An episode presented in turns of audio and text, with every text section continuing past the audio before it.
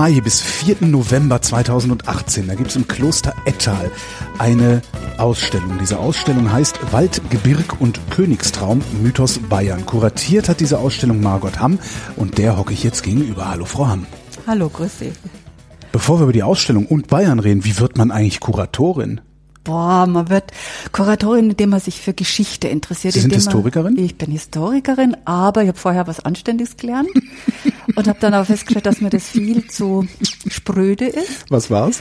Äh, Vers Rückversicherungskauffrau. Das ist anstrengend Ja. und das ist äh, ja, aber ich habe es durchgehalten und dann kommt so die Phase, wo man sagt, hm, ich verstehe mich selber nicht mehr und wenn ich die Welt verstehen will, muss ich vielleicht mich mal mit der Geschichte beschäftigen. Vielleicht klappt's dann, dass ich diese meine Welt jetzt hier verstehe.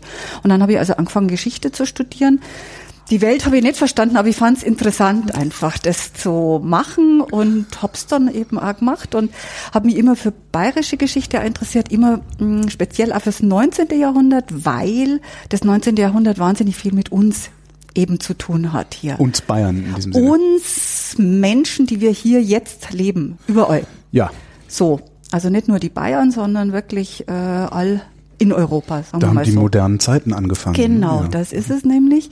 Und alles, was da so grundgelegt wird, kann man halt nur kapieren. Also wenn Sie im Mittelalter haben, dann ist es sich viel schwerer. Mhm. Ja. Da haben Sie diese ganzen Bilder, die was erzählen und äh, man muss sich immer reinversetzen in diese ja so dunkle Zeit eigentlich. Also Ja, auch ein, sprich, ein ganz anderes Menschenbild, Ja, ganz andere äh, Denkarten, die die hatten. Ne? Ja.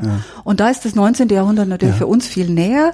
Und ich glaube wirklich, dass das sowas ist wie die Basis für unser jetziges Dasein grundgelegt. Da hat sich immer noch viel geändert, ist Ja. klar.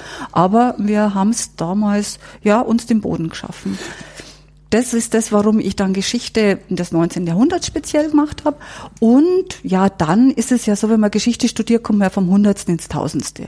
Also du konntest dich ja äh, für alles interessieren und das ist Sozialgeschichte und es sind Biografien und es ist äh, politische Geschichte und es ist Kunstgeschichte und es ist Religionsgeschichte und es ist alles einfach. Und das ist das, was Geschichtsstudium unglaublich spannend macht und du kommst aber dann am Ende vom Studium raus und kannst ja, Immer nicht recht viel, ja, genau. Außer Rückversicherungskauffrau. Und da ist dann oftmals auch der, der Dreh dann, okay, jetzt weiß ich nicht, was ich tun soll, jetzt promoviere ich erstmal. Das habe ich dann getan und habe mir wieder was ausgesagt, wo ich gedacht habe, ich muss das kapieren. Warum sind Menschen bereit, für ihr Heimat zu sterben? Krieg zu führen, irgend sowas. Das ist doch irgendwie Unsinn. Haben Sie es kapiert? Na, natürlich Mist. auch nicht. Das hätte ich jetzt auch gerne noch gewusst, weil das ist auch das ewige Rätsel. Ja. Ja, das ist so. Und ich habe mich da speziell auf die Tiroler mh, gestürzt, die einen großen Aufstand gegen die bayerische Regierung angezettelt haben. 1806 bis 1814, 15 war Tirol sozusagen von Bayern regiert. Und 1809 kam es zum großen Aufstand. Andreas Hofer ist so diese Leitfigur dieses Aufstands. Und da habe ich mir das mal angeschaut. Warum tun die das? Was läuft da schief? Warum tun das jetzt zum Beispiel in Franken die Leute nicht? Äh, oder in Schwaben, die sind genauso neu zu Bayern gekommen wie die Tiroler. Also wie funktioniert sowas? Und ich bin letztlich, ja, zu einem Ergebnis gekommen, das da heißt, einfach, es gibt alte Bindungen, die stärker sind als neue Bindungen. Und manchmal ist man, wenn man von außen noch einen Impuls kriegt, und in dem Fall war der Impuls jetzt noch Österreich, die ganz stark gestichelt haben, dann lasse ich mich als normalen Mensch zu einer, zum Aufstand vielleicht hinreißen. Das heißt, hätten die Hessen die Franken angestiftet, hätten die Franken möglicherweise gegen die Bayern rebelliert. Genau. Hätte durchaus auch sein können. Wären jetzt nicht die Hessen gewesen, sondern im Falle Franken waren es die Preußen. Die, Pro- okay. die Preußen, aber ist ja wurscht. Aber genau, so einen Impuls von außen braucht's dann, um einfach das nochmal zu unterstützen, zu befördern, um einfach, ja, Revolutionäre loszuschicken und immer wieder zu sagen, euch geht's so dreckert. Das heißt auf. aber doch auch, die Revolutionäre haben sich benutzen lassen. Klar, natürlich. Das ist genau das. Also die haben sich tatsächlich für eine Sache, nämlich für die österreichische Sache, Ja. benutzen lassen. Haben aber die ganze Zeit geglaubt, sie würden es für, sich selbst tun. Ja, genau. Und das, Daraus ja, kann man viel für die Zukunft lernen. das ist die Verführung der Leute, die, ich denke, bis heute funktioniert. Also wenn ich jemanden hab, der mir sagt, ah, das ist großartig und du machst das und das wird Dann toll. ist er Versicherungsverkäufer. Und, genau. weil sich die Heizer ich, relativ schwer werden. also nichts für mich. Nee, aber das war eben ganz spannend, mm, das rauszukriegen. Und es ist ein unglaublicher Luxus, wenn man zweieinhalb Jahre Zeit hat, sich mit einem Thema zu beschäftigen. Das ist wahnsinnig toll. Also für einen Historiker, klar, ist das wahnsinnig mhm. toll. Und dann muss man es natürlich auch noch zu Papier bringen, solche Dinge. Aber ja, und dann stehst du wieder da und denkst, hm, und was mache ich jetzt? Ja. Und dann habe ich einfach Glück gehabt. Wirkliches Glück, dass äh, ja mein damaliger Chef dann oder mein, der es dann wurde, mein Thema gesucht hat. Also der musste einen Vortrag halten zum, äh, zur Rebellion oder zum Aufstand der Tiroler gegen Bayern und kam auf meine Doktorarbeit und dann hat sich das entwickelt. Und es ist mein Traumberuf, Historikerin zu sein und aber über Ausstellungen den Menschen was zu zeigen. Also ich habe die Aufgabe, die Geschichte zu erzählen über schöne Dinge, über Objekte, immer an einem anderen Ort äh, und immer ja für ein Publikum, das ganz gemischt ist, vom Professor bis zum Hauptschüler oder bis zum Kindergarten kennt. Und das ist super spannend. Das ist einfach toll. Wie viele Ausstellungen machen Sie denn? Immer so, also oder wie oft machen Sie eine Ausstellung? So, so muss ich es fragen. Also als Projektleitung ist man alle drei Jahre dran. Also mhm. das Projekt dauert so drei Jahre, bis das äh, ja dann wirklich zur Ausstellung kommt. Also 2015 habe ich die letzte gehabt. Das war Napoleon in Bayern. Und jetzt bin ich eben 2018 wieder dran mit dem Waldgebirg und Königstraum. Mhm. Wenn man Mitarbeiter ist in einer Ausstellung, was ich ganz lange Jahre war, ich war immer Zweite und ich bin eine gute Zweite, weil da bist du nämlich viel näher an der Geschichte und viel weniger am Etat. Und das ist viel spannender eigentlich, ja. Also das ist wirklich so. Ähm, dann kann es auch mal sein, dass man nach zwei Jahren schon mal wechseln mhm. muss oder sowas. Aber so in der Regel sagen wir drei Jahre. Wenn Sie dann so drei Jahre an so einer Ausstellung arbeiten, also Sie haben jetzt zweieinhalb Jahre, werden Sie dann gearbeitet haben an Waldgebirg und Königsraum, dann läuft die Ausstellung ein halbes Jahr, dann wird das ganze Zeug in Kisten verpackt und in den Keller gesteckt. Wie fühlt sich das an? Gut. Echt? ja, tatsächlich. Ist das nicht so, dass einem das Baby weggenommen wird? Dann? Na, na, na. Man ist dann froh. Also, wenn man es eröffnet, ist das Baby ja schon weg im Grunde. Dann ist es ja schon ausgestellt. Ja. Also dann läuft's. Dann bist du natürlich noch ganz wahnsinnig gespannt, wie kommt's an. Weil wenn man natürlich, das ist wie bei alle schlechte Kritiken hat oder so irgendwas, dann ist man natürlich schon sehr traurig. Und, und dem Kritiker sagen, mach selber besser, funktioniert ja dann doch nicht. Ne? Darf man nicht. Ja, Na, man muss viel Verständnis zeigen und sich sein Teil denken. Und bei uns ist halt dann auch immer nur die Besucherzahlen, die einfach eine Rolle spielen. Wie viele Leute kann ich mit dieser meiner Arbeit wirklich bewegen? Weil die müssen sich ja von ihrem Wohnzimmersessel irgendwo hin bewegen. Und wenn das gut läuft, dann ist es einfach nur schön. Und man ist auch ganz oft vor Ort und man, ich mache auch Führungen natürlich und ja, versuche auch das, was ich mir dabei gedacht habe, zu verkaufen natürlich, den Leuten diese Begeisterung eigentlich auch mitzugeben.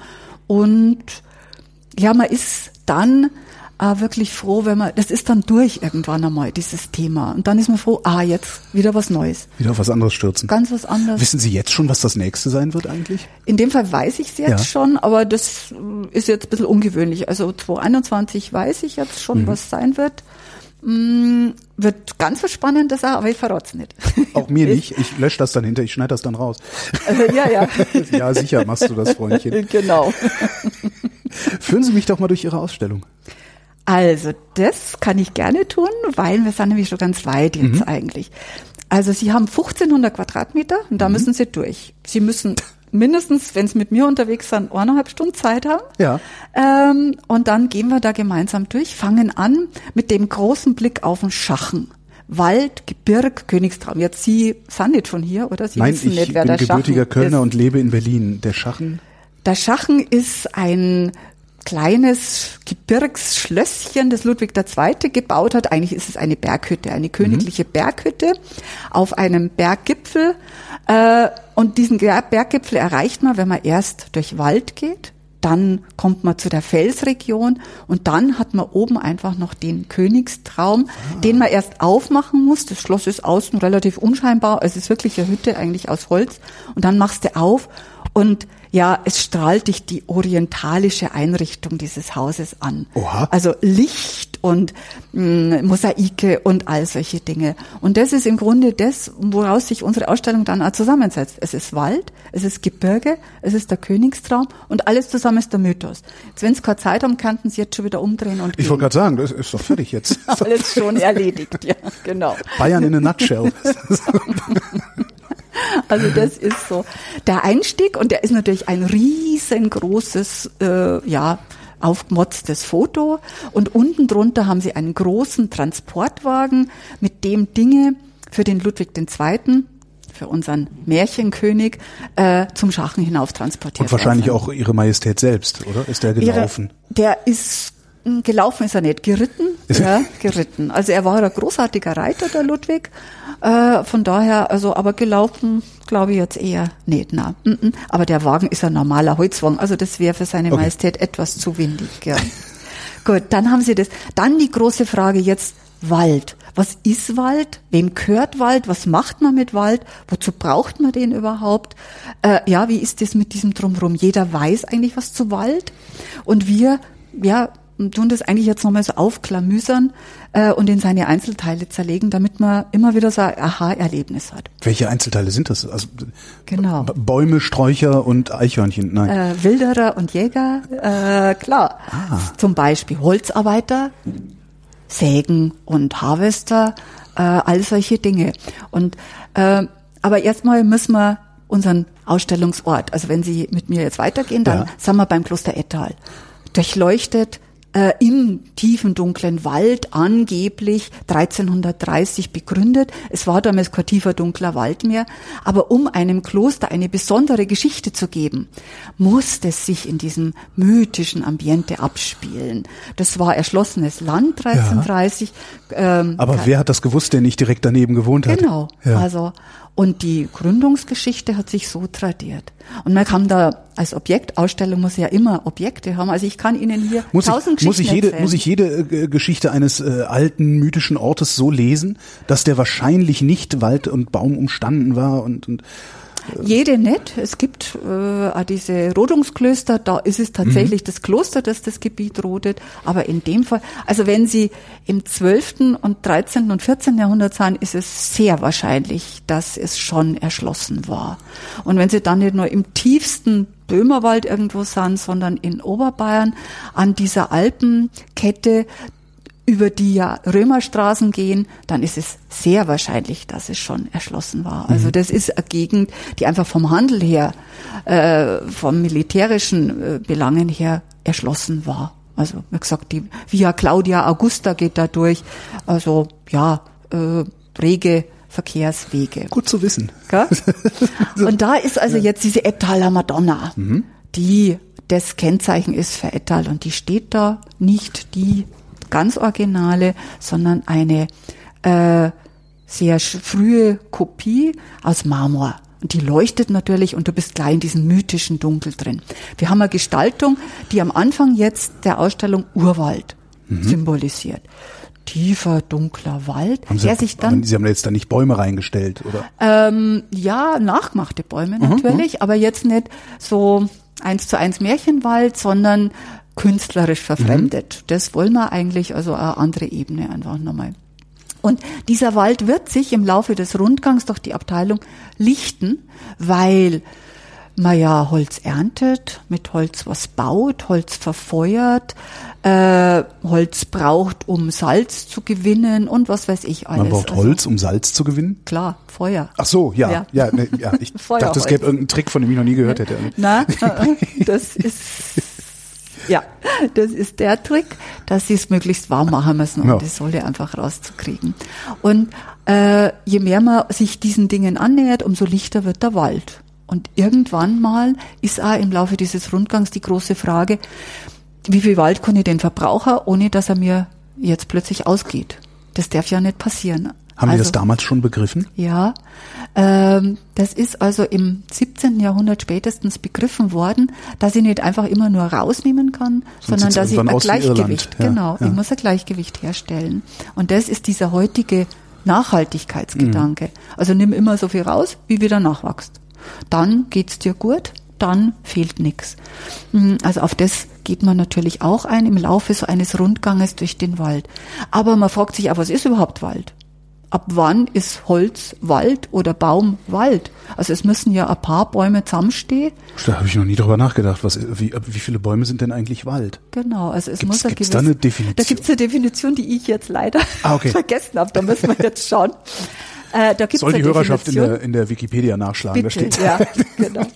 Auf jeden Fall, es müssen einige Bäume zusammenkommen und es muss ein gewisser Umfang vorhanden sein, dann ist es Wald.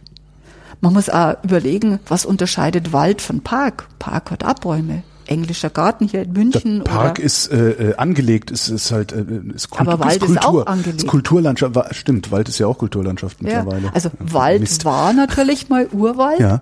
aber mittlerweile ist er natürlich überall. Also die Landschaft, die wir heute hier haben, und die also in Kloster Ettal-Zeiten war, äh, ist vom Menschen gemachte Landschaft. Kulturlandschaft, genau. genau ist ja. Kulturlandschaft und nicht Urlandschaft.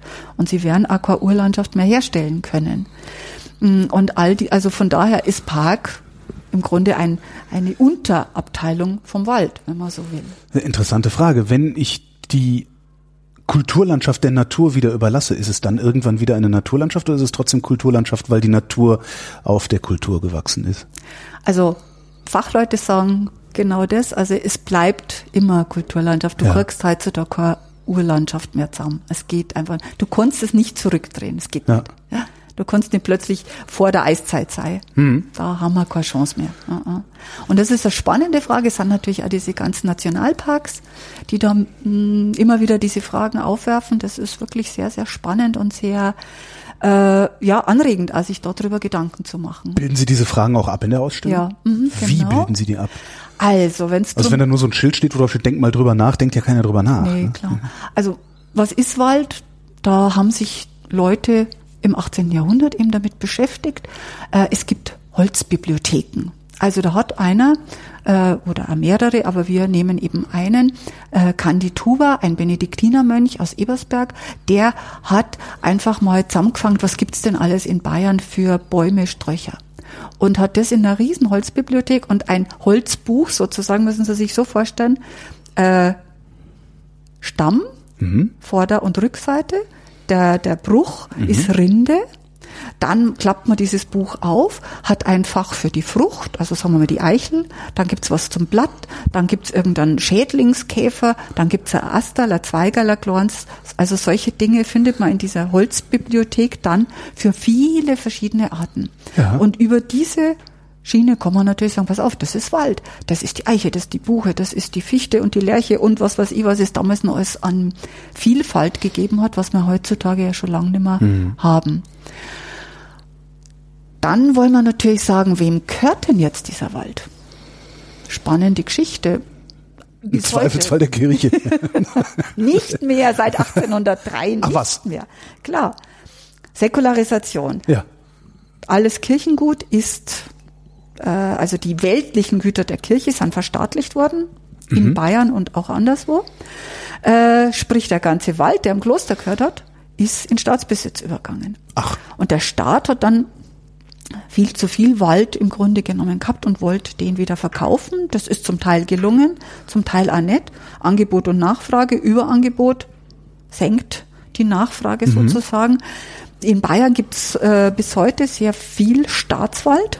30 Prozent des Waldes in Bayern ist im Staatsbesitz, äh, kommt genau aus dieser Zeit. Und das passiert bei uns ja in Bayern 1803. Äh, in Österreich passiert es auch in der Zeit. Also es ist äh, ja die Tendenz, die Kirche halt auf das zurückzustufen, nämlich auf die geistigen Genüsse mhm. nicht mehr auf die weltlichen. Gleichzeitig ist auch sowas wie ein Kommunalwald, ein Stadtwald, ist genauso verstaatlicht worden. Äh, geht also alles in Staatsbesitz über mhm. und von dort wird's neu verteilt im 19. Jahrhundert. Warum? Also man hätte auch gerade die Kommunalwälder hätte man auch den Kommunen lassen können auch. Der Staat will, also der Staat, äh, ja doch, eigentlich schon der Staat. Der Staat will erstmal alles für sich haben. wir bauen in diesem um 1800 den modernen Staat auf. Ja. Also da gibt's jemanden an der Spitze. In Bayern ist es dann seit 1806 der König. Der hat seine Minister drunter. Darunter gibt's eine Mittelverwaltung und dann gibt's eine äh, untere Verwaltung. Und es soll also alles auf die Spitze ausgerichtet sein. Zentralistischer Staat. Da kann natürlich dann nicht der Bürgermeister von München seinen eigenen Wald verwalten. Genau, ja. das ja. geht eigentlich nicht. So, Und wenn, dann soll er den von der Spitze aus äh, bekommen, Mhm. sozusagen, mit bestimmten Bedingungen. Also das, äh, und so werden Wälder und äh, andere Flächen neu verteilt dann. Gibt natürlich immer noch Privatbesitz, das ist auch klar. Also das, da wird es auch wieder übergeführt. Aber im Grunde ist es erst einmal die Tendenz, alles zusammenzufassen und dann verteile ich es wieder neu. Das passiert da in diesem 19. Jahrhundert. Das ist eine spannende Geschichte auch, ähm, weil das natürlich die Landkarte total verändert und wir haben eben genau zwar, ja, medial kann man das ganz gut darstellen. Wie verändert sich denn dieser Waldbesitz? Also erst alles Kirche und, und Adel und dann plötzlich Staat und dann wird's wieder, geht's wieder an die Privaten oder auch zum Teil wieder an die Kirchen über. Also Ettal hat wieder Waldbesitz heutzutage. Wo haben die den her? Haben die sich den gekauft oder haben die sich den erstritten? Nee, gekauft, Gekauft. geschenkt bekommen. Ettal ist als Kloster aufgelöst worden 1803 und ist dann wieder begründet worden. Also da hat ein Adliger, Kramer Klett, der hat das finanziert, dass der Benediktinerorden sich in so einem Kloster, in diesem Kloster Ettal wieder niederlassen kann, hat die Baulichkeiten wieder herrichten lassen und hat das also ausgestattet mit Gütern und dazu gehört auch Wald. Und das, ja, deswegen verfügt Ettal halt wieder über Wald. Äh, Wälder, die der Staat schlecht losbracht haben, sind natürlich die, die man schwer bewirtschaften kann. Gebirgswald zum Ja. Beispiel. Also der heutige Staatswald ist vielfach auch nochmal Gebirgswald. Also in der Region, in der wir die Ausstellung haben, Kloster Ettal liegt ja im Gebirge im Grunde genommen. Da gehört der Wald vielfach dem Staat noch. In Bayern heißt es dann die bayerischen Staatsforsten, die das bewirtschaften. Die sind also diese Stelle, die das bewirtschaftet und Geld mit dem Holz äh, für den Staat erwirtschaftet. Jetzt waren Sie mit mir im Wald. Ja. Jetzt müssen Sie Ich aber- habe ja, eine Frage. mhm. Wie kommt das eigentlich, dass ich Zutritt zu privaten Wäldern habe? Ist das gesetzlich geregelt? Weil Das- eigentlich, wenn ich sage, ich habe einen Wald gekauft, da mache ich jetzt einen Zaun drum, ist meiner, geh weg. Mhm, Na, also das ist Das wirklich gesetzlich geregelt, okay. das darf man nicht. Habe ich mir noch das, nie Gedanken drüber ja, gemacht, ehrlich gesagt. Also Sie dürfen aus dem Wald rausnehmen, eben, warum dürfen Sie dort Beeren pflücken?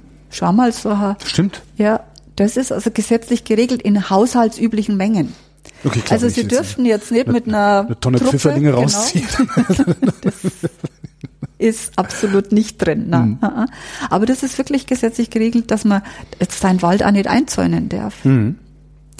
Äh, Gibt es natürlich Probleme, weil manchmal muss man so Wildzäune machen. Und dann muss man aber Gatter machen, dass man Ich wollte gerade sagen, das kann man, ja. genau. also solche Dinge halt einfach. Äh, ja, ist ganz, ganz spannend. Also wir nehmen das immer so selbstverständlich alles. Ja, eben, habe ich auch gerade gedacht. Stimmt das eigentlich? Ist, ich ich habe mal gehört, also ich, ich lebe ja in Berlin, ähm, da sind, ist unglaublich viel Wasser in Berlin und Brandenburg, Mhm. äh, aber man hat kaum Zutritt zu den Gewässern, weil äh, die ganzen Ufer in Privatbesitz sind. Angeblich soll es in Bayern gesetzlich geregelt sein, dass das Ufer stets, dass, dass man stets Zutritt zum Ufer haben soll. Stimmt das? Das stimmt. Also es ist nicht Ich überall durchgehalten, ja, aber das ist für uns wirklich super. Also Ja. du kannst um den Starnberger See rumgehen. Ja. Kannst, also es gibt ganz, ganz viele Flächen, wo du rumgehen kannst. Es ist schon mal äh, ein bisschen eine Ausnahme, aber im Grunde genommen, also da haben wir es wirklich gut. Das Ja. ist so toll, mh, dass man einfach zu diesen Seen hingehen kann. Man kann ans Ufer, man kommt dran. Wie kommt das? War, war, war, war der bayerische König schlauer oder, oder freundlicher als der preußische König? Oder Hm. wann auch immer diese G Gesetze gemacht wurden? Äh, war da, also schlauer sicher nicht, aber nichts gegen die? Bayern. Nein, natürlich der- okay. nicht. Es gibt außer dem Ludwig ja auch noch ein paar andere bayerische Könige, aber es war keiner wirklich. Na, na, na, na. Äh, das nicht. Äh, mit sowas würde ich mich jetzt um Kopf und Kragen reden. Mm, es ist für Bayern schon ganz früh und da ist auch dieser Ludwig II. drin einfach äh, Natur spielt eine große Rolle. Also Ludwig II. kauft zum Beispiel diese Herreninsel im Chiemsee, auf der heute das Schloss Herrenchiemsee steht um es vor mh, ja, Geschäftemachern zu schützen, die die Insel komplett abholzen wollten und einfach irgendwie zerstören wollten. Äh, also da ist schon sehr früher Bewusstsein da, dass man also diese Landschaft braucht, von der Landschaft, mit der Landschaft lebt. Und da kommt jetzt der Punkt drei, den wir auch in der Ausstellung zeigen, dann der Tourismus der natürlich für uns eine ganz eine große Rolle spielt hier. Bayern war Bayern. ein armes Land. Bayern war ein armes Land. Ja aber es war ein Land, das eine schöne Landschaft hat und das jetzt Städter, eben aus Berlin, aus Hamburg, mhm. aus München auch, wo die gesagt haben, boah, da ist es so toll. Also die haben Berge und die was haben. Glauben Sie, was ich gelitten habe, als ich, als ich vorhin vom Allgäu hier nach München fahren musste? Mhm. Ja. Da waren sie auf der Bundesstraße unterwegs. Das ist, also, das ist grauenhaft. ja. also, aber das ist genau das, also und diese Landschaft suchen diese Menschen. Ja.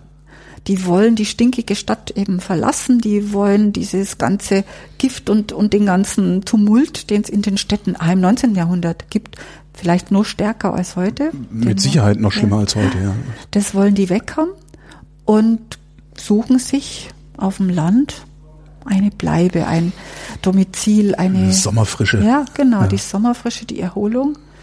Und damit ist das Bewusstsein für diese Landschaft bei uns relativ, also schon eigentlich mit der Jahrhunderthälfte, also sagen wir mal um 1850 gibt es das Bewusstsein, ja. wächst es langsam. Ja. Und damit gibt es also relativ früh äh, einfach, dass der Naturschutz oder beziehungsweise die Unversehrtheit der Landschaft ganz früh auch in Gesetze gegossen wird und in die bayerische Verfassung dann letztlich auch aufgenommen wird. So, jetzt kommen wir aus dem Wald raus, dann kommen jetzt die das Gebirge, nicht? Ja. Jetzt muss ich ganz schnell noch zu den Menschen erzählen, die im Wald sind. natürlich. Ja. Das stimmt, da sind ja auch Menschen.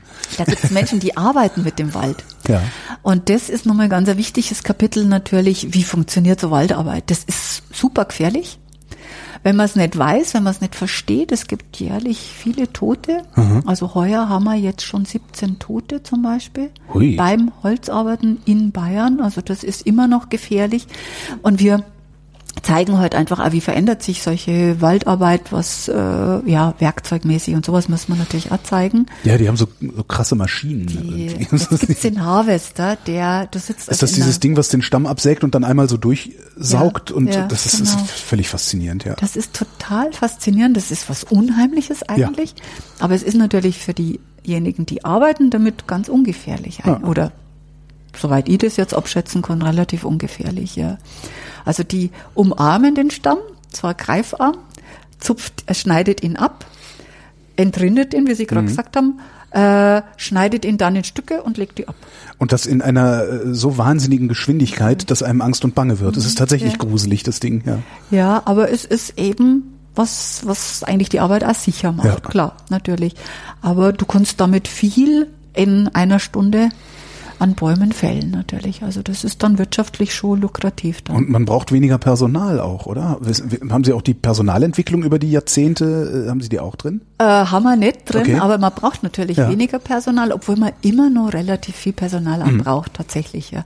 Und der Förster, der halt durch den Wald geht, hat immer noch einen Hund. Das finde ich immer noch faszinierend. Also dieses Bild von Dackel und Förster ist immer noch. Einen Hund und die Bockflinte im Ansch also in, in der Armbeuge. Ja. Auch das gibt's noch. Aber was das Hauptwerkzeug von so einem Förster ist, ist ein Toughpad. Da hat er sein ganzes Revier drauf, mhm. also seine Bäume drauf. Und dann geht er durch und äh, sprüht mit so einer Sprühdose an, welcher Baum gefällt werden muss. Also das sind so die Arbeitsgeräte, die er hat. Ist spannend.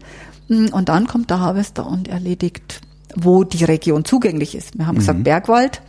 Da ist der Harvester eher dann doch auch auf verlorenen Posten. Da gibt's dann immer noch händisch, also Motorsäge mhm. und dann abseilen über so einen Seilzug und solche Dinge. Also das äh, ja, liegt eben an der Gegend, in der man das Holz rausholt. Gibt es außer den Förstern und den Waldarbeitern denn noch Menschen, die im Wald leben? Ja. Die Eremiten. Oder Wilderer. Wilderer, stimmt. Die leben natürlich nicht im Wald, sondern ja, leben gut, Die leben vom Wald. Ja, vom Wild im Wald, so ja, genau. vielleicht. Ja. Na, äh, was gibt's? Ja, wie Sie sagen, Eremiten, klar. Äh, dann die Zwerge.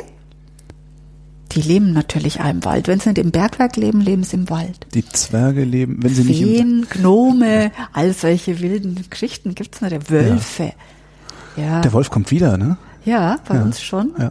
Ob ich mir das wünschen soll? Bei uns auch. Also bei uns im Sinne von äh, Nordostdeutschland, Brandenburg hat den Wolf Mhm. Ja, auch wieder. Ja, sowieso. Ja, Rehe natürlich, also Mhm. Rotwild. Aber es gibt ja also alle die Geschichten um den Wald, die Märchen um den Wald, da leben viele im Wald. Ja. Also denken Sie an Hänsel und Gretel und die Hexe und Stimmt. solche. Äh, der Räuber Hotzenplotz, der lebt da im Wald. Also und es war tatsächlich auch früher Refugium für diejenigen, die ausgestoßen waren aus Mhm. einer Dorfgemeinschaft eventuell oder auch für die, die sich verstecken mussten. Also eben tatsächlich Wilderer, Schmuggler, Mhm. all solche, die haben sich im Wald irgendwelche Niederlassungen dann eventuell gesucht, um einfach unauffindbar zu sein. Von diesen Geschichten, also von diesen Märchen, äh, Räuber Hotzenplotz und so, äh, lassen die sich irgendwohin verorten oder äh, sind die so alt und so viel erzählt, dass man gar nicht mehr weiß, in welchem Wald sie entstanden sind? Ähm, also die Entstehung lässt sich nicht wirklich nachvollziehen, aber äh, und es gibt verschiedene Formen auch immer. Äh, aber die Figuren sind im Grunde immer die gleichen. auch. Also es gibt immer mh, diese, nehmen wir es mal Hänsel und Gretel. Die unschuldigen Kinder, die böse genau, Hexe. Ja, ja. genau, die Stiefmutter, die Ja. böse. Und man geht Es in ist immer diesen die Wald. Stiefmutter, ne? Ja, es ist ist immer die komisch, Stiefmutter. ja, und der ein bisschen depperte, gutmütige Vater, der also gegen diese Frau nicht ankommt. Und diese Kinder, die Wald ist ja eine Läuterung, eine Bewährungsprobe. Die gehen also da ihren Weg zum Erwachsenwerden hin wenn man es im übertragenen Sinne, das ist so diese Gralssuche. Also du musst einen Weg beschreiten, der ist schwierig, der ist dunkel, du weißt nicht, wo, wo geht's hin. Und wenn du das durchschritten hast und die ganzen Aufgaben gelöst hast, dann bist du erwachsen. Dann kannst du dein Leben sozusagen selber bestimmen. Also da ist ganz viel an diesem Märchen. Warum erzählt man mir das über Hänsel und Gretel und die böse Hexe im Lebkuchenhaus und sagt mir nicht einfach, du musst diesen Weg gehen und wenn du den gegangen bist, bist du erwachsen. Ja, ich weiß, es ist so unromantisch, aber äh, ich, ich glaube nicht, dass im, was weiß ich, wann diese Sachen entstanden sind, 16. Jahrhundert oder 17 oder sowas Jahrhundert, dass es damals um Romantik ging, oder? Na, natürlich geht's nicht um Romantik, aber es geht um die Geschichte. Also äh, die Menschen haben doch immer irgendwie im übertragenen Sinn dann, ähm, sagen wir mal, Prozesse, äh, also jetzt Prozesse, Wertungsprozesse oder sowas sich angetan. Also die große, was weiß ich, die ganze Bibel, es sind ja auch Geschichten. Also Ja. Menschen erzählen Geschichten und über solche Geschichten wird man dann schlauer. Man merkt sich Geschichten, wenn sie dem jetzt erzählen, gut, du bist jetzt äh, 15 und jetzt musst du endlich mal erwachsen werden und Stimmt. dazu musst du äh, 40 Stunden arbeiten und dann wirst du schon sehen, was bleibst. Hm, Ziemlich. Also Ja, das hat stimmt. vielleicht mit Romantik nichts zu tun, sondern mit Verstehen, Intuition, Bilder in Bildern denken. Das, glaube ich, ist es. Und ja, man muss ja sowas auch nicht verstehen. Also die Hänsel und Gretel wird ja den kleinen Kindern erzählt. Ja. Vielleicht halt sogar nimmer, weil es vielleicht irgendwie brutal Frage, ist oder was. Ja. Stimmt das? Aber also ich glaube nicht. Äh, ich denke, ich gehe mal davon aus, das wird noch erzählt. Mm, Und ja, die kleinen Kinder verstehen dann nur die Bilder, die kapieren Mhm. das ja gar nicht. Wer das so auserläutert, das sind ja dann die Psychologen und Ja. die Märchenforscher und sowas. Aber diejenigen, die es erzählt kriegen, die kapieren einfach nur diese Bilder. Also Mhm. da ist was, da muss ich durch, das ist spannend, das ist gefährlich, äh, da muss ich meinen eigenen Weg finden. Ja, Mhm. all solche Dinge. Und das sickert so ein in ein Über-Ich, Unter-Ich, äh, Es oder was weiß ich. Ja. und irgend sowas. Und das ist spannend. Für uns ist es spannend, weil es Bilder sind. Ja. Und Bilder sind was ganz was Wichtiges. Also für, für Historiker meiner Kategorie sind Bilder was ganz Wichtiges. Weil ich muss ja eine Ausstellung machen. Und da brauche ich Bilder dazu. Da hilft mir nicht äh, 500 Seiten Geschriebenes. Das hilft mir, um diese Bilder zu finden. Aber ich kann nicht 500 Seiten Geschriebenes ausstellen. Gibt's auch in, in der Ausstellung, äh, gibt's auch Gegenstände, also Artefakte? Klar. Äh, Entschuldigung. Natürlich muss es geben, weil sonst war es ja nicht Ausstellung. Na, aber wenn nur Bilder hängen, ist ja auch eine Ausstellung, das meinte ich. Ach so, das Ja, so man das ja, jetzt mhm. hat. Also noch dreidimensionaler Genau, also Bilder. Objekte sozusagen. Ja, Ja. Doch, die gibt's natürlich. Äh, was weiß ich, das ist äh, zum Beispiel eine große Bank des Verschönerungsvereins von Murnau, auf dem die Touristen dann sich abgesetzt haben und die schöne Landschaft genossen haben. Das ist ein Seil äh, vom Heilbronner Weg, äh, einem ja vom Alpenverein angelegten Weg, einer der ersten Wege im Hochgebirge halt, an dem man sich entlanghangeln kann. Das ist ein Sessellift, um einfach zu sagen, Berge werden erschlossen, Touristen interessieren sich für Berge und damit muss ich die irgendwie zugänglich machen. Weil was der Tourist fürchtet, ist eigentlich das Wilde. Das will er nämlich nicht. Der Ja. will es schon bequem haben. Der will mit dem Auto zurück zur Genau, Natur. ja. ganz genau so. Das ist es. Und das, äh, klar, da gibt's solche, es gibt so kleine Nägel, die man in Bäume eingeschlagen hat, um die Grenze zu markieren. Es gibt aber auch einen großen Grenzstein. Es gibt eben eine Säge, ein, äh, eine Hacke, eine Axt, solche Sachen. Es gibt, also wenn Sie, es gibt natürlich Bilder, aber die sind ja jetzt gerade nicht gefragt. Sie wollen ja andere Objekte. Äh, Gibt es eigentlich, gibt, gibt es denn überhaupt, also wenn wir bei Gegenständen sind, gibt es Gegenstände im Wald oder die zum Wald gehören, die es heute gar nicht mehr gibt? Äh, wie meinen? das frage ich mich auch gerade. Also Ja. so Werkzeuge zum Beispiel, die nicht mehr benutzt werden, oder Ja, ist das klar, über die das über die Zeit? Na, äh, ein großes Beispiel ist zum Beispiel Flößerei. Also Ja. wie transportiere ich Holz zum Endverbraucher? Wird gar nicht mehr gemacht heutzutage, oder? Es gibt bei uns auf der Isar noch Spaßflöße, Ja klar. aber äh, als Transportmittel gar nicht. Und früher war das unglaublich wichtig. Also da sind in München pro Tag 20, 30 Flöße angekommen unter Umständen, äh, einfach als Transportmittel. Also sowas, das gibt's nimmer. Äh, dann Werkzeuge natürlich auch bestimmte, die es nimmer gibt. Hm, Was man immer noch hm, ja, aber sehr eingeschränkt macht, ist zum Beispiel, dass man mit Schlitten das Holz abtransportiert im Ja. Winter, sowas. Also das war früher sicher mehr als jetzt, solche Dinge.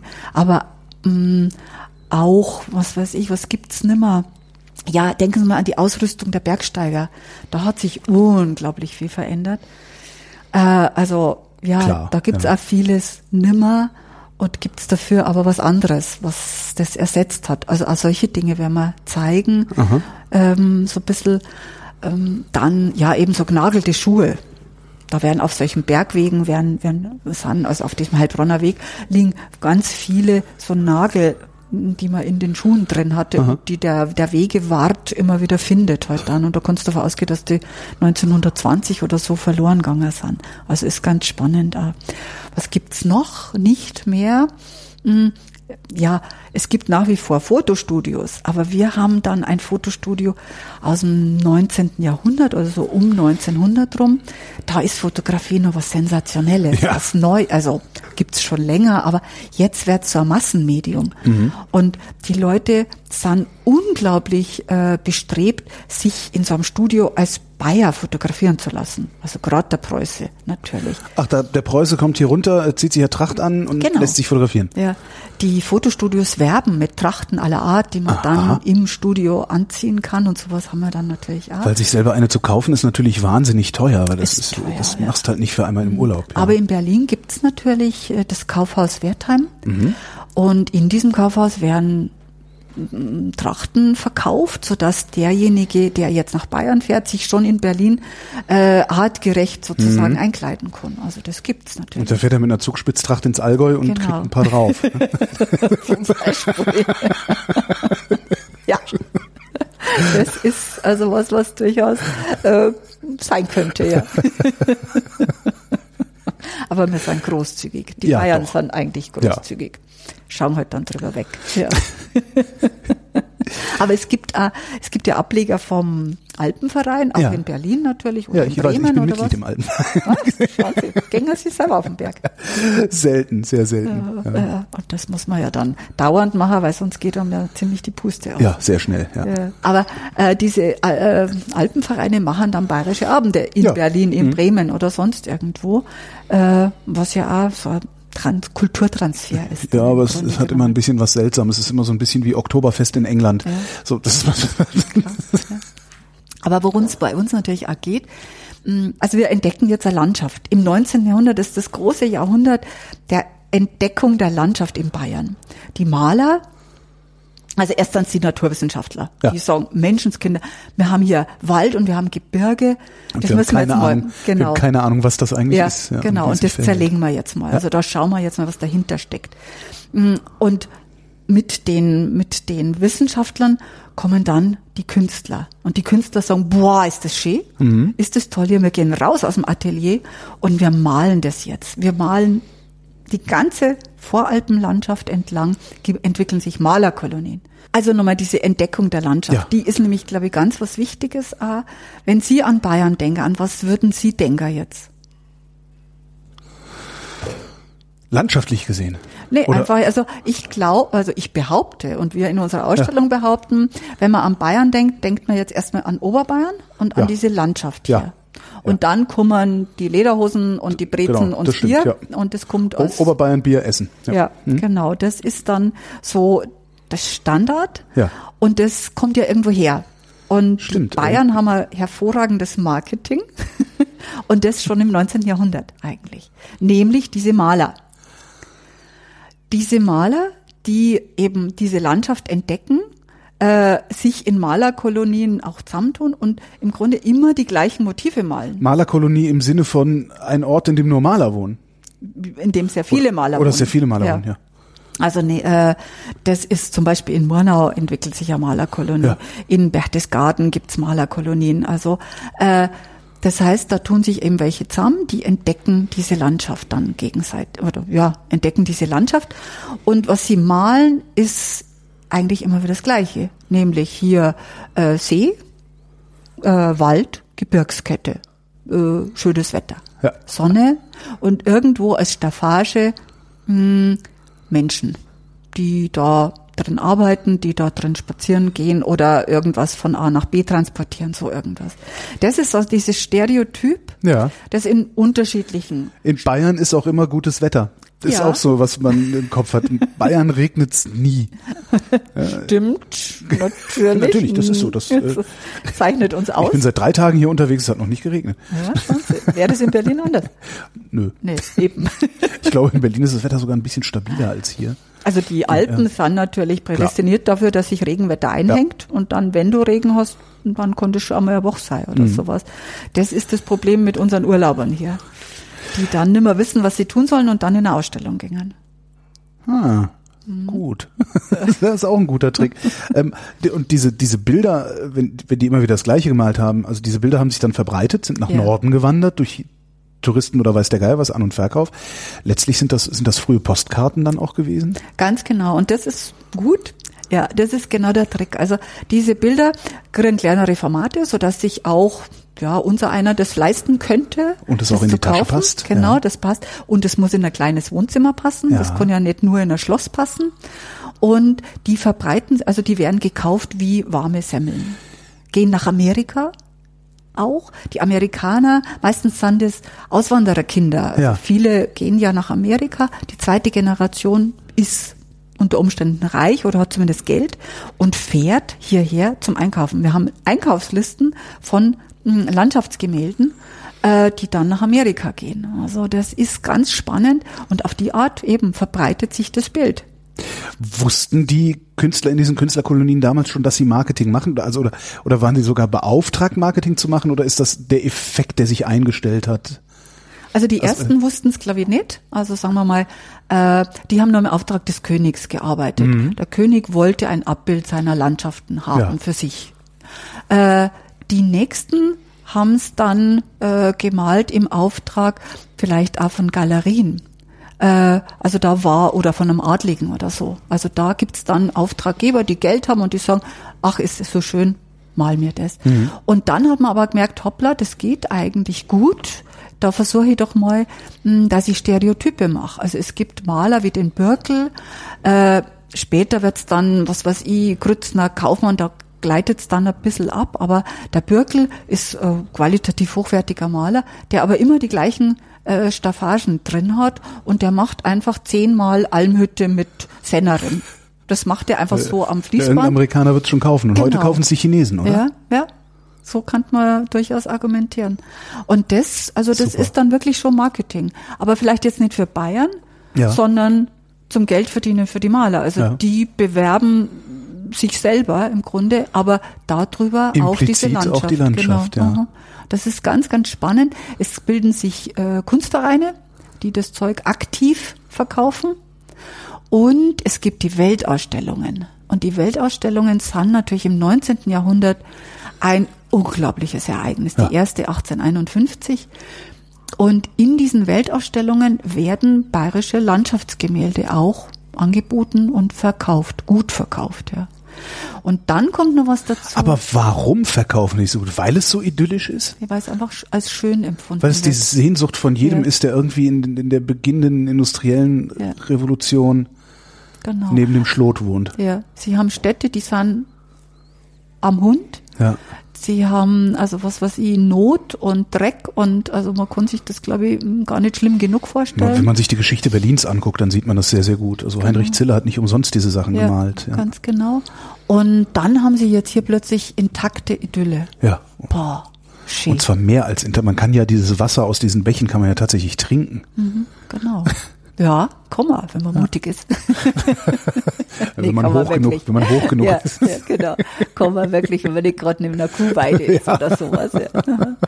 Aber genau das ist Ja. es. Das ist schön. Das ist farbig auch schön. Also das sind ja keine schwierigen Motive. Zille ist schwierige Motive. Aber das ist ja was, da muss ich nichts lernen, da kann ich einfach nur schauen und genießen. Mhm. Und das geht wirklich gut. Und dann wird es gesucht, also dann wird es aktiv nachgefragt. Da. Kannst du mir, lieber Herr Birkel, für drei äh, amerikanische Interessenten, Den rührenden Hirsch malen. Genau. ja, der rührende Hirsch ist dann wirklich schon das Ende dieser. Es Ah, ist okay, schon, das- also es wandert dann sozusagen, äh, ja, ich sag das jetzt mal, von der Kunst zum Kitsch. Ja. Klar, also die viel Vervielfältigung tausendfach, da gleitet dann natürlich schon auch was ab in Kitsch. Aber auch der Kitsch verkauft sich gut. Also die Leute genießen das und wollen das haben. Und dann gibt's eben diese rotbackigen Frauen und diese netten Sennerinnen und den Jäger, den Fashion und all solche. Und dann gibt's die Schriftsteller, die machen da natürlich auch mit. Also ein Ludwig Ganghofer, der äh, ich glaube, zwölf Romane hat er geschrieben. Es geht immer wieder um dieses Klischee. Dreckige, also sagen wir mal, ungesunde Stadt Ja. mit ungesunden Menschen, die böse sind. Und dagegen das Land, wo ja in der Regel alles in Ordnung ist, urwüchsige, kräftige, äh, schöne Menschen. Und die treffen aufeinander, ist klar, wer gut und böse ist. Und die äh, ja, befruchten sich jetzt sozusagen gegenseitig. Also der böse und der kranke Städter sieht dann ein, dass das alles verkehrt ist und dass es am Land eigentlich doch viel besser ist. So. Mythos Bayern. Ja, ganz genau. Weil so ist es ja nicht, oder? Und so war es wahrscheinlich auch nie. Na, natürlich nicht. Also was heißt Land? Land heißt Arbeit, Land heißt Genau. auch Not, Land heißt eben äh, ausgeliefert sei an eine Witterung. Ja. Äh, ja, alles dieses heißt Land und man muss sich erst ganz stark auch zusammenraufen mit den Gästen. Weil man gar nicht versteht, was wollen die denn jetzt hier? Ja. Das ist doch nix. Stimmt. Wir haben ja nicht mal warmes Wasser. Ja, ganz genau. Also wir haben doch nichts. Was wollen die Bütchen jetzt hier? Und dann beschweren sie sich auch noch, weil sie eben kein warmes Wasser haben. Und man muss sehen, dass diese Touristenorte, das sind diejenigen, die als erste elektrifiziert sind und die als erste fließendes Wasser in ihren Häusern kriegen. Also da befruchtet man sich sozusagen gegenseitig. Der Mythos vom schönen, reinen Bayern äh, mit dem tollen Wetter, der kommt also eigentlich gar nicht aus dem Allgäu, sondern der kommt aus den Städten. Äh, ja, ganz genau. Also man greift es dann total Also in den Städten auf. ist es, ist es, ist es im Grunde Es ist die äh, äh, Sehnsucht. die, die Sehnsucht, genau. Und die Sehnsucht hat dazu geführt, dass, dass dieser Mythos sich erst bilden konnte. Die sehen's, na, ich würde sagen, das ist Oder haben die das beidseitig. aktiv befördert? Ja, Ah ja, schon. okay. Also am Anfang stehen die Bilder. Ja. Dann kommt derjenige, der diese Bilder kauft und der sagt, ja, jetzt will ich aber das, was auf diesen Bildern ist, das will ich finden. Ja. Und ich schaue mir das an. Und dann entdecken die Ureinwohner, so will, die Indianer, Ja, äh, ja. die entdecken dann, dass äh, diese Fremden, was die Fremden suchen und dann produzieren sie das für die. Ja. Also man kann auch, wenn man so will, mh, ich, man könnte auch sagen, das ist so ein Teufelskreis eigentlich. Also immer noch leben wir von diesem Idyll und von Ja. dieser schönen Landschaft und von diesem schönen Wetter und so, was wir gerade gesagt haben, aber wir dürfen uns auch nicht verändern. Wir dürfen eigentlich keine Industrie aufs Land hinausbringen. Wir dürfen also meine große Kritik, meine große Kritik an Bayern, äh, es ist so schön an manchen Stellen, dass man sich nur um 90 Grad drehen muss, um etwas absolut Hässliches zu sehen. Und das ist dann meistens was, was beispielsweise bei uns oben in Preußen überhaupt kein hässliches Gebäude wäre. Das ist Genau, äh, ja. faszinierend. Also die, wie, wie, wie selbst durchschnittlich schöne Dinge diese Idylle zerschroten. Das, Ja, das ja. macht mich immer wieder, also das fasziniert mich immer wieder. ja, das mit Gebäuden ist das. Ja, auch das Beispiel ist so, ja. Mhm. selbst diese die Silageballen. Es gibt äh, wirklich Panoramen, die sind unfassbar schön. Dann liegt da so Silage rum und du denkst, mein Gott, räum das doch weg. Es, ist, Ja, es funktioniert ganz offensichtlich ja, aber ganz stimmt, sie genau dürfen so. sich nicht verändern. Wir dürfen uns nicht verändern. Also wir müssen, wir sind sozusagen dazu verdammt, die Lederhose zu Ja, tragen. ist nicht die schlechteste Hose. Ja, klar, das, wenn man schöne Wadel hat. Kann ich jetzt als Frau hier mal ganz ungeschützt Als sagen. Mann kann ich das bestätigen. Aber eigentlich ist es Ja. so. Wir sind also verdammt, irgendwo dieses Bild des 19. Jahrhunderts aufrechtzuerhalten und wir mühen uns redlich. Also der Bayern-Tourismus müht sich wirklich Ja. redlich, das zu tun. Aber man muss natürlich schon die Kurve auch kriegen ins 20. und ins 21. Jahrhundert. Denn Bayern ist ja natürlich mittlerweile nimmer vor allen Dingen landwirtschaftlich strukturiert. Wir haben mm, große städtische Zentren, wir sind wirtschaftlich auch mittlerweile erfolgreich. Also da kann ich jetzt die ganze Palette runter erzählen. Aber wir haben auch sozusagen, ja, so ein bisschen schizophren ist das vielleicht auch. ja, so ist Borderliner. man, ja, man, man, man, ich finde, man sieht das immer ganz gut, wenn man dann in solchen, so wie, wie ich heute, heute, heute Morgen noch im, im äh, Allgäu war, ähm, da stehen halt diese, diese, diese Bauernhäuser, also diese, in diesem klassischen Bauernhausstil und man denkt, okay, sie haben es komplett neu gemacht, im alten Stil neu gebaut. Äh, In ein paar Jahren wird auch da das Holz ein bisschen verwittert sein, dann sieht es auch alt aus. Und innen sind diese Häuser, die man, also sobald man eins von diesen alten Häusern betritt, sind die derart modern. Das, das ist, finde ich eigentlich ganz witzig. Also, dass es eigentlich so eine 19. Jahrhundert Fassade ist, hinter der eine sehr moderne äh, Uhr tickt dann eigentlich. Das finde ich faszinierend daran, ja. Naja, wobei es natürlich schon, das ist das, Orni- das ist die Orni-Seiten, also dieses, wie Sie sagen, Fassade, Mhm. Ja. Kulisse, Ja. Äh, das ist das Berliner Stadtschloss. Ja, ja, genau, genau, das ja. ist das. Das Äh, trifft's. Es gibt aber mittlerweile, Gott sei Dank, auch einfach moderne Bauten, äh, wo man sich bemüht, also die Landschaft durchaus auch mitkommen zu lassen, also Ja. nicht zu ja abzutöten oder irgendwas.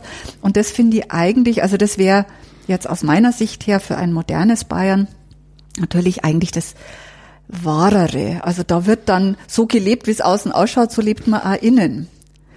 Aber diese schöne Fassade ist natürlich, ja, ich will sie auch sehen und die Geranien will man sehen Ja. und was weiß ich. Ja. Also ja, klar. Und vor allem Und ist es es gibt ja, ja, diese, diese Norgland Leiten und sowas, also diese, äh, na, äh, diese Freilichtmuseen. ja. Da sind natürlich diese Gebäude alle bewahrt. Ich stelle mir das sehr schwer vor, einen modernen, ja, modernen Stadtbaustil zu finden, der trotzdem diese Landschaft irgendwie integriert. Wo kann ich sowas sehen? Boah, warten Sie mal, äh, Balops. Also auf jeden Fall muss es ein Holzbau sein. Ja. Das haben wir. Äh, es ist in der Regel, also ich beschreibe jetzt mal, wie Ja, ich mir das ja, ja, denke, dass es Wahrscheinlich habe ich sowas längst gesehen und das äh, Mhm. einfach integriert. Wenn es gut gemacht wurde, habe ich es nicht gemerkt. Genau, Ne? also es muss Holzbau sein. Äh, es müsste entweder was sein mit große Fenster, wo die Landschaft sozusagen innen und außen Durchfließt, sich durchfließt. Oder es müsste, was ja eigentlich traditionell ist, was sein mit kleine Fenster. Mhm. Energetisch sinnvoll. Natürlich, das wäre also das. Dann müsste es natürlich was sein, hm, was äh, jetzt am Land zumindest nicht zu hoch ist. Äh, es gibt hier in München gibt's tolle traditionell gebaut sozusagen. Es gibt die Überbauung eines Parkplatzes, eines großen Parkplatzes mit einem Holzbau, ganz modern, ganz äh, städtisch und doch, wie ich meine, schon auch sehr, ja, im Grunde traditionell durch das Material Holz. Das wird immer mehr propagiert jetzt auch und das kommt auch immer mehr. Ähm, Gibt es denn überhaupt genug Holz? Ja, das gibt's. Okay. Also es wächst tatsächlich, haben sie mir alle versichert, weil ich auch gedacht habe, ja. diese ganzen Holzhackschnitzelheizungen und was mhm. weiß ich alles. Also es wächst genügend nach. Äh, wir haben also mit der Nachhaltigkeit offensichtlich kein Problem, wird mir immer wieder versichert, ja. Ähm, aber solche Gebäude, das war jetzt ein städtisches Gebäude, jetzt auf dem Land, wenn wir gesagt haben, es müsste was sein, wo sich innen und außen im Grunde genommen ja, ja. Äh, spiegeln wiederfinden. Ja. Also sowas. Und Sie haben sicher sowas gesagt. Also es ist, eigentlich ist es schon das, was Sie jetzt auch beschrieben haben. Bauernhof. Ich war, ich war gestern in genau so einem Gebäude, glaube ich. Das äh, ein, ein, auch ein altes altes Haus, ein altes mhm. Bauernhaus gegenüber der Kirche. Mhm. Ähm, zu, straßenseitig tatsächlich noch die kleinen Fenster, also es war auch nur einstöckig, also ein, mhm. ein Stockwerk, also, also zweigeschossig. Äh, zur Straßenseite die, die, die, die Fenster, wenn man hinten rumkam, ein Holzanbau, Mhm. Äh, eine Holzterrasse und bodentiefe Fenster über die gesamte Fassade mhm. ähm, mit Blick auf ein äh, Bergpanorama, das ich äh, den, den Bewohner dieses Hauses beschimpft habe. So schön war das. und oh, er hat sich schön. auch beschimpfen lassen, weil er sagte, ja. dass ich weiß, es ist unverschämt. Ja. Oh. Oh, ja, wahrscheinlich, wahrscheinlich ist es genau sowas, ja. Ja, ich denke schon, dass das, das ist einfach modern und doch äh, alt, also aber nicht aufdringlich, äh, so würde ich es empfehlen. Also das Bedürfnis wäre ja, dass man immer die Landschaft auch noch zu Wort kommen lässt. Ja. Das wäre, glaube ich, wichtig. Ist es dann noch der Mythos, über den wir eigentlich sprechen, wenn wir es schaffen, solche Gebäude überall hinzustellen? Also, weil dann ist irgendwann das 19. Jahrhundert weg. Und es ist was völlig Neuartiges da, was aber trotzdem funktioniert. Mhm. Ja. Was verkaufen wir dann, wenn wir das 19. Jahrhundert nicht mehr verkaufen können? Dann verkaufen wir den Freistaat. Das geht. Also An die Amerikaner. Nein. Hier nehmt. Hoffentlich an Europa. So ich mal sagen, ja. Oder so. Ja. Na, Sie haben schon recht. Also man muss sich hinterfragen, dieser Mythos ist ein Mythos des 19. Jahrhunderts. Äh, er hat sich verändert. Ähm, oder sag mal so, es ist jetzt, der Freistaat ist Bestandteil dieses Mythos. Das hat die CSU okkupiert im Grunde genommen. Wobei ich das, muss ich ganz ehrlich zugeben, noch nie wirklich verstanden habe, was das soll mit dem Freistaat. Äh, ja, das kann man sich eben fragen von außen. Was soll denn das? Was soll das? Genau. genau. Wer von, also äh, wer hm, sagt, er stellt immer seine Regierungsform sozusagen mit, wenn er den Ländernamen nennt. Also ja. Baden-Württemberg oder äh, Hessen oder sonst irgendwas, die nennen sich alle nur, ja. aber nicht Freistaat oder Republik. Mhm. Das machen nur wir und die Sachsen. Die sind auch Freistaat und die sagen das auch dazu. Und für aber nur den Bayern kauft, kauft man es ab. Also bei den Bayern hat man sich, also bei den Sachsen zum Beispiel habe ich mich nicht dran gewöhnt. Also mhm. wenn, wenn ich Freistaat Sachsen höre, zucke ich immer komisch mhm. und denke, hä? Wenn ich Freistaat Bayern höre, denke ich mir, ja, ihr habt ja auch ein bayerisches Rotes Kreuz hier. Ja, Hammer. Hammer, klar. Das stimmt schon. Und wir haben eigene Schilder natürlich. Also ja. bevor man bei uns in die Bundesrepublik kommt, kommt man erstmal in Freistaat. Freistaat Bayern, Bundesrepublik Deutschland. Tatsächlich? So fährst du von Österreich rüber. Nein. Ja. Ist das mir echt noch nicht aufgefallen? Ist ja großartig. ja. Also das, wir tragen sozusagen diese Tradition des 19. Jahrhunderts mit uns mit, haben die in den Freistaat überführt, also vom Königreich in den Freistaat übergeführt, haben mit diesem Freistaat dem Ganzen nochmal einen Aspekt hinzugefügt, würde ich jetzt sagen. Und da funktioniert natürlich jetzt auch wieder einfach das eigene Marketing schon gut. Das, das macht, ich, ich habe gerade so ein bisschen die Befürchtung, also das, das, das macht das Marketing ja auch relativ einfach, weil die Bilder sind vorhanden, es ist eigentlich alles vorhanden, das heißt, wir können uns eigentlich darauf ausruhen. Solange der Mythos des 19. Jahrhunderts sich verkauft, können wir uns da prima drauf ausruhen. Aber äh, die Gefahr besteht ja, dass es irgendwann nicht mehr funktioniert, sondern dass es irgendwann auch so ein bisschen so, so, so ein bisschen zur Lächerlichkeit verkommt wie das Schwarzwald-Idyll. Mhm das ist es ja schon. Also lächerlich vielleicht nicht, aber der Bayer ist ja, das ist ja nicht nur positiv. Also wir sind ja auch, äh, ein bisschen dumm und ein bisschen langsam und ein bisschen, äh, bei uns sagt man hinterstellig. Das ja. heißt, also man ist einfach, ja, ja, also man muss uns nicht ernst nehmen. Genau. Ähm, Und Wenn die Ostfriesen aussterben, sind die Bayern wieder die Doofen. Genau, ja, ja, ganz Ja, ja, genau. genau, Oder genau. die Österreicher, also mit denen Ja, die streiten eh. wir uns, glaube ich, um den Platz. Ja. Und das ist aber genau das, also da, es ist ja nicht alles nur positiv besetzt. Und wir sind die Schwarzen und wir sind, also das sind ja alle andere Dinge, die sind durchaus auch äh, negativ besetzt.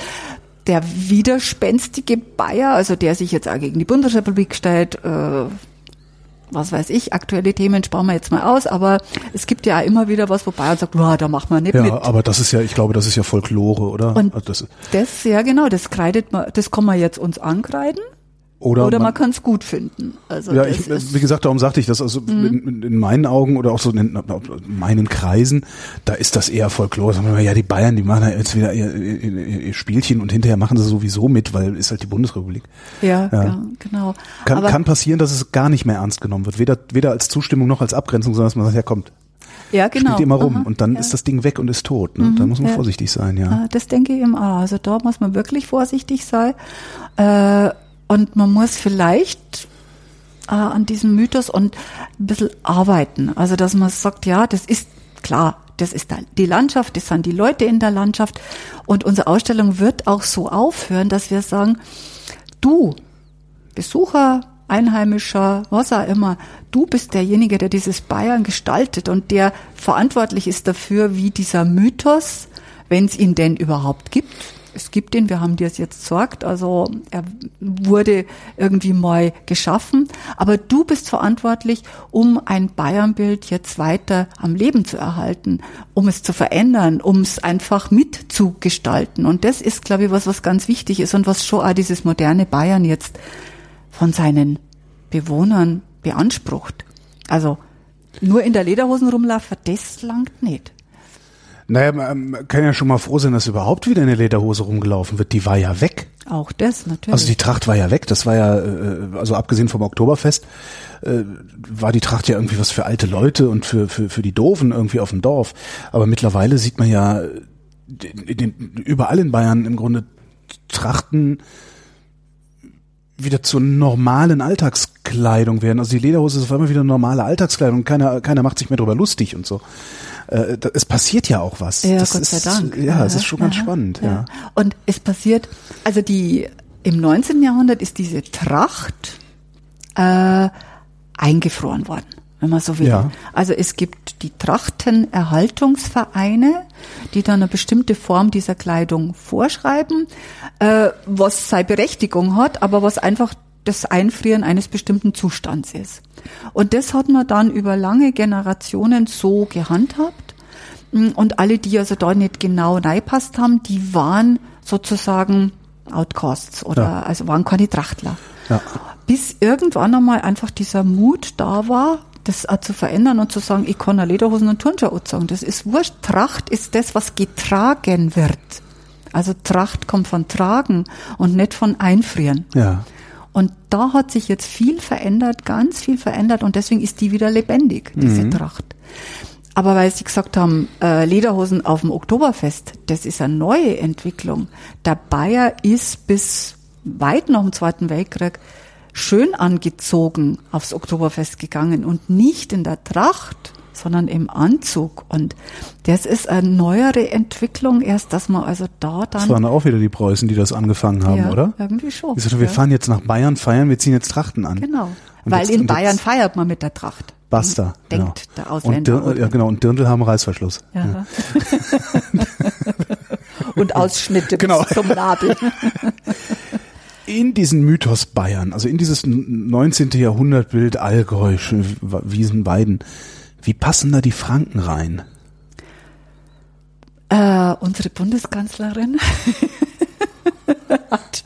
Na, ich muss das jetzt mal, weil das ist, Ja. das ist natürlich auch, ja genau, Weil das wenn ist ich genau da, wenn ich Frage. in Franken ja. Mhm. unterwegs bin, das sieht komplett anders aus.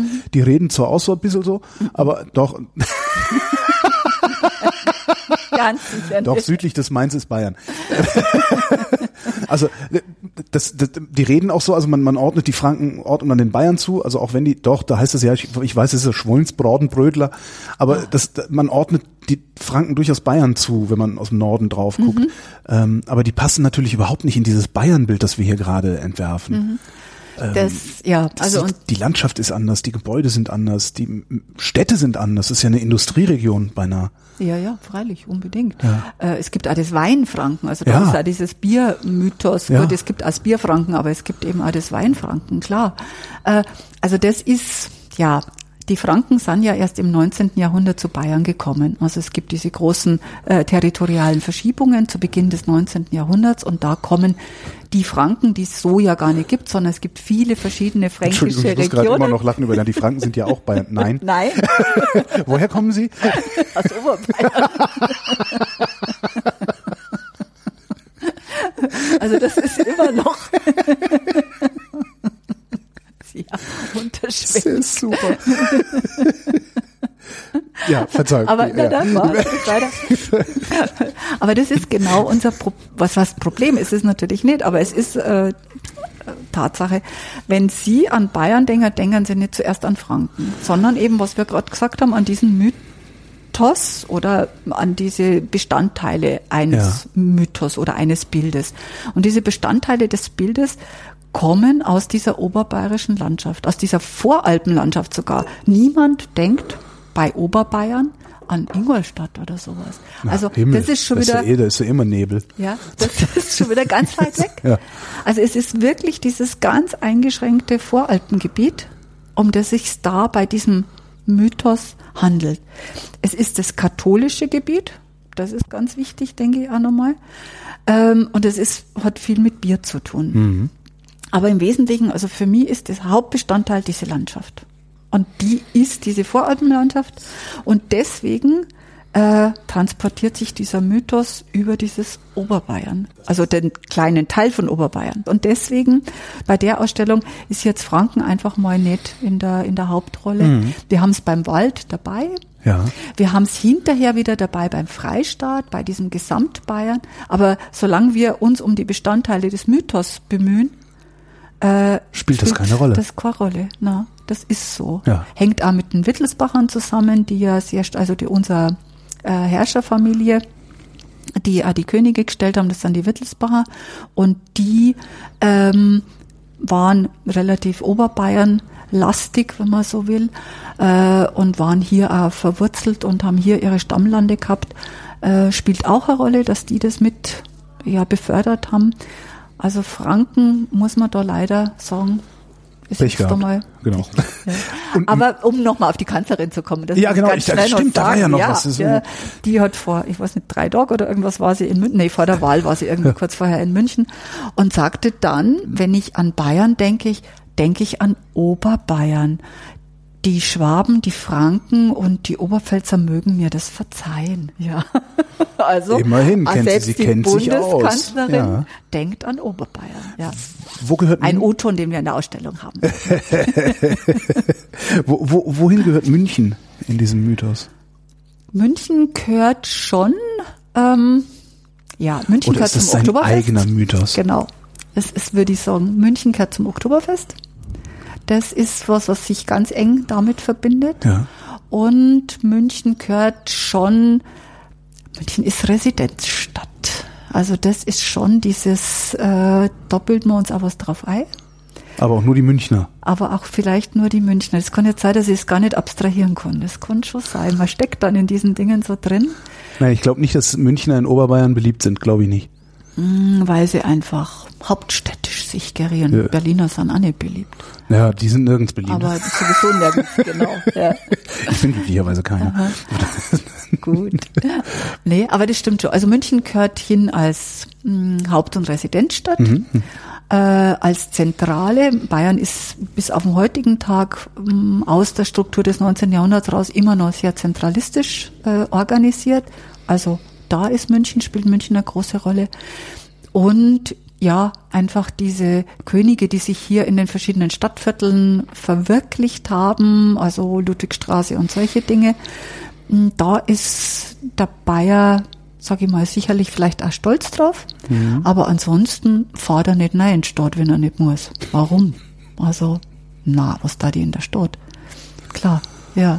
Und wenn er reinfährt, macht er sich schön. Ja. Und ja, ist dann, äh, es gibt ja, was weiß ich, von Ludwig Thoma oder so, diese mh, Filserbriefe, wo also dann die Ab der Abgeordnete aus dem aus dem Niederbayerischen äh, nach München muss zum Regieren, weil er im Landtag angehört. Mhm. Und hier also Welten aufeinander prallen natürlich. Also das äh, führt zu großen Verwerfungen und Unverständnis einfach, wie man sich in dieser Stadt benimmt. Und das ist vielleicht ja, bis auf den heutigen Tag ein Stückel davor erhalten. Natürlich arbeiten jetzt viele hier in München und man kennt sich besser, aber ja. im 19. Jahrhundert war das, ja, eben dort. Da ist ja auch noch nicht irgendwie, was weiß ich, die bayerische Oberlandbahn mal eben da rausgefahren oder sowas, sondern da, da war das ja noch richtig, richtig. tagelanges Reisen. Mhm. Schon. Also aber was vielleicht, wenn Sie sagen, was ist München, dann muss man jetzt vielleicht auch nochmal fragen, was ist dieser Ludwig II. mit seinen Schlösser für ja. diesen Mythos? Und da behaupte ich eigentlich, der Ludwig braucht Bayern nicht. Also diese Schlösser funktionieren ohne Bayern. Diese ganzen Japaner, sowas, Chinesen, ne? ja, ja. genau, Japaner, Chinesen und was weiß ich, wer da kommt, der glaube ich weiß nicht, wo er sich befindet. Der ist vom Ludwig-Schloss. Aber ob der jetzt in Bayern ist? Nee, der befindet sich, wenn er vor Neuschwanstein steht, befindet er sich in Deutschland. Das ist ja nochmal, ja. es gibt ja noch eine, noch eine zweite mhm. Ebene dieses ja. Mythos. Ähm, ich habe so viele, äh, auch, auch Asiaten schon kennengelernt, die sagen, ja, ich mache eine Deutschlandrundreise, also ich mache eine Europa-Rundreise, nach Deutschland komme ich auch. Und die dann auch sagen, dann wir fahren dahin, dahin, dahin. Und das nördlichste, was die überhaupt je gesehen haben, war München. Mhm. Wo ich dann auch gesagt habe, Kinders, das ist genau nicht Deutschland, sondern das ist nochmal eine eigene. Das ist auch Deutschland. Es ist auch Deutschland, aber es ist halt so unrepräsentativ, mhm. das wie, wie nur irgendwas. Das ist faszinierend eigentlich. Mhm, ja. Genau. Also das stimmt genau. Also wenn du äh, von Bayern sprichst, sprichst du von Oberbayern und wenn du von Deutschland sprichst, sprichst du von, von Bayern. Bayern ja. ja. Und meinst Oberbayern. Ja. Das ist der, der, der ganze Dreh. Und um das geht eigentlich die Ausstellung. Und der Mythos. Ja. Und das ist schon spannend. Also, und für uns ist es auch spannend. Also ich habe jetzt im Team, sowas macht man ja einmal im Team. Ja. Und da ist jetzt eine dabei, die kommt aus der Nähe von Aachen und ja, war zweimal hier als äh, Touristin oder sowas. Und die hat jetzt genau die Aufgabe gehabt, diese Fremdenverkehrsabteilung zu machen. Einfach weil, wie gesagt, ich konnte es manchmal schon gar nicht mehr abstrahieren. Man steckt so Ich habe hier die Frage stehen, wie habt ihr eigentlich die Stücke ausgewählt? Also wie, man kann ja nicht alles erzählen. Also man muss nee. ja eine Auswahl treffen. Ja, das macht man auch. Also erst fliegen alle die Sachen raus, zu denen es keine Stücke gibt. Weil in ja. einer Ausstellung kann ich nur was erzählen, wenn ich ein Stück dazu habe. Das Aha. fliegt raus. Äh, und dann muss man schauen, was ist schön, was kriege ich geliehen äh, man hat Kontakte. Also erstmal hat man Museumskontakte natürlich, fragt, habt ihr was? Ich weiß doch, ihr habt's und so. Und dann, was aber immer das Spannendste ist, wenn man zu Privatleuten, wenn man dann Kontakte kriegt, also man fährt dann nach Ruppolding, großer Fremdenverkehrsort, vor allen Dingen 50er Jahre, da beginnt der bayerische Massentourismus, wenn man so will. Und dann In Ruppolding beginnt ja, der? Ja. Ah. Also da ist Degner, die, die TUI, also äh, das sind also die, die fahren alle nach Ruppolding. Das Warum? ist total spannend, weil es nach Österreich nicht geht. Also im Dritten Reich auch, darf mhm. man nicht nach Österreich rüber dann, also ist das reglementiert auch. Und weil die Ruppoldinger sich unglaublich einsetzen und anstrengen, um diesen Touristen was zu bieten. Also die machen richtig auf Oberbayern. Also da gibt's an den sogenannten Zellersepp, der begrüßt die und die Blasmusik spielt dahinter und es ist, also jeder fühlt sich sofort herzlichst bewillkommnet und die machen einen wahnsinnigen Zauber für und die Touristen kommen immer wieder und immer wieder gern daher und das ist unglaubliche Zahl. Das ist natürlich in die 50er Jahre ja, ja. dann. Mhm. Jetzt ist es weniger, aber immer noch Ruppolding kennt man. Ja. Das ist unglaublich. Aber das da angefangen hat, war mir nicht klar. Ja. ja, also da geht's los. Und mh, mm, man fährt halt dann dahin und denkt, da muss doch irgendjemand geben, der hat noch was aus der Zeit. Oder der weiß jemand, der noch was hat und sowas. Und so gehen die, mh, mm, ja, diese äh, Recherchen dann los und dann findet man irgendein Hotel, das es noch gibt und äh, die seit Jahrhunderten da, was weiß ich, die Touristen, na, seit Jahrhunderten, seit vielen Jahrzehnten die Touristen beherbergen und da hat der Tourist was verloren und vergessen und dann gibt es irgendeinen Sonnenschirm, der liegen gelassen wurde und all solche Dinge und da gibt es eins zum anderen, findet sich. Und das ist wirklich das Spannende und das Tolle auch bei uns. Und da sind manche Dinge dabei, da sagt man, hm, als Klump. Aber mhm. für uns ist es wahnsinnig wertvoll. Also ein Enzian-Geschirr, das man dann extra gekauft hat, um den Touristen ja was bieten zu können. Die Familie hätte nie aus diesem Enzian-Geschirr Kaffee getrunken oder was. Nur für die Gäste. Äh, weil man glaubt einfach, Enzian, das ist Idylle, das ist Berge, sowas wollen die Touristen sehen und die sollen sich ein bisschen schöner haben, nicht irgendwelche angeschlagenen Tassen. Also wird Enzian-Geschirr gekauft und schön eingedeckt die Oberbayern oder haben das früher nie gemacht, dass die jetzt aus einem einheitlichen Geschirr, ja meine Güte, ist bürgerlich. Ja. Also der Bauer, nee, man macht sowas. Der hatte nicht. einen Teller. Ja, ja. so, ja, genau. Da gibt's große, bequeme Tassen sozusagen und all solche Dinge. Und da entdeckt man dann so ein Objekt sozusagen, weil eine, die seit 70 Jahren vermietet, sagt, ja, das haben meine Eltern damals gekauft, weil für die Gäste halt. Und dann sagt man, boah, das ist genau das, was wir haben wollen. Mhm. Das stellen wir doch in die Ausstellung. Damit können wir viel klar machen. Ja. Und so gibt uns das andere. Das sind also dann zum Teil nicht die kunsthistorisch ganz wertvollen Dinge, sondern es sind die Dinge, die Geschichten erzählen. Mhm. Natürlich haben wir auch kunsthistorisch wertvolle Sachen drin, aber es ist so diese Mischung, dieses ausgewogen, und nicht ausgewogen, sondern welches Stück erzählt eine Geschichte, und zwar die Geschichte, die ich hier haben will. Das ist natürlich subjektive Auswahl, auch nee, aber klar. das ist ja dann ganz gut, dass, dass die Kollegin aus Aachen auch mal sagen kann, nee, das, lass das mal weg, das, äh, genau, das da verrennst du dich gerade. Ja. Oder das, ja, ja. das verstehe ich nicht. Ja. ja.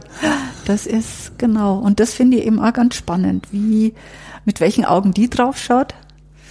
Und ja, und dann haben wir einen Lehrer im Team, der schaut natürlich jetzt nochmal mit didaktischen mhm. Augen drauf, was auch ganz spannend ist, weil klar, man muss, oder sagen wir so, Leute, die durch Ausstellungen gehen, sind mittlerweile gewöhnt, dass man irgendwas tun kann in der Ausstellung. Also bei uns Knöpfe kann man Hebel ziehen. genau mhm. einen Baum fällen.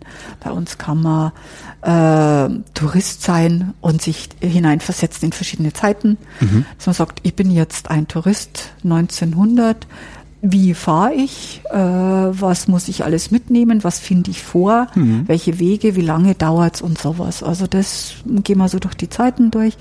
Das kann man machen. Man kann an einem Heimatabend teilnehmen, natürlich. Ein Heimatabend. Ein Heimatabend. Es gibt sieben verschiedene Anweisungen an die mh, hm, Leute vor Ort, wie ein Heimatabend zu gestalten ist. Sowas gibt dann der Fremdenverkehrsverein raus und der Nein, sagt, du brauchst einen Sprecher, der die Leute begrüßt und Konferencier macht und ja. weiterführt und sowas.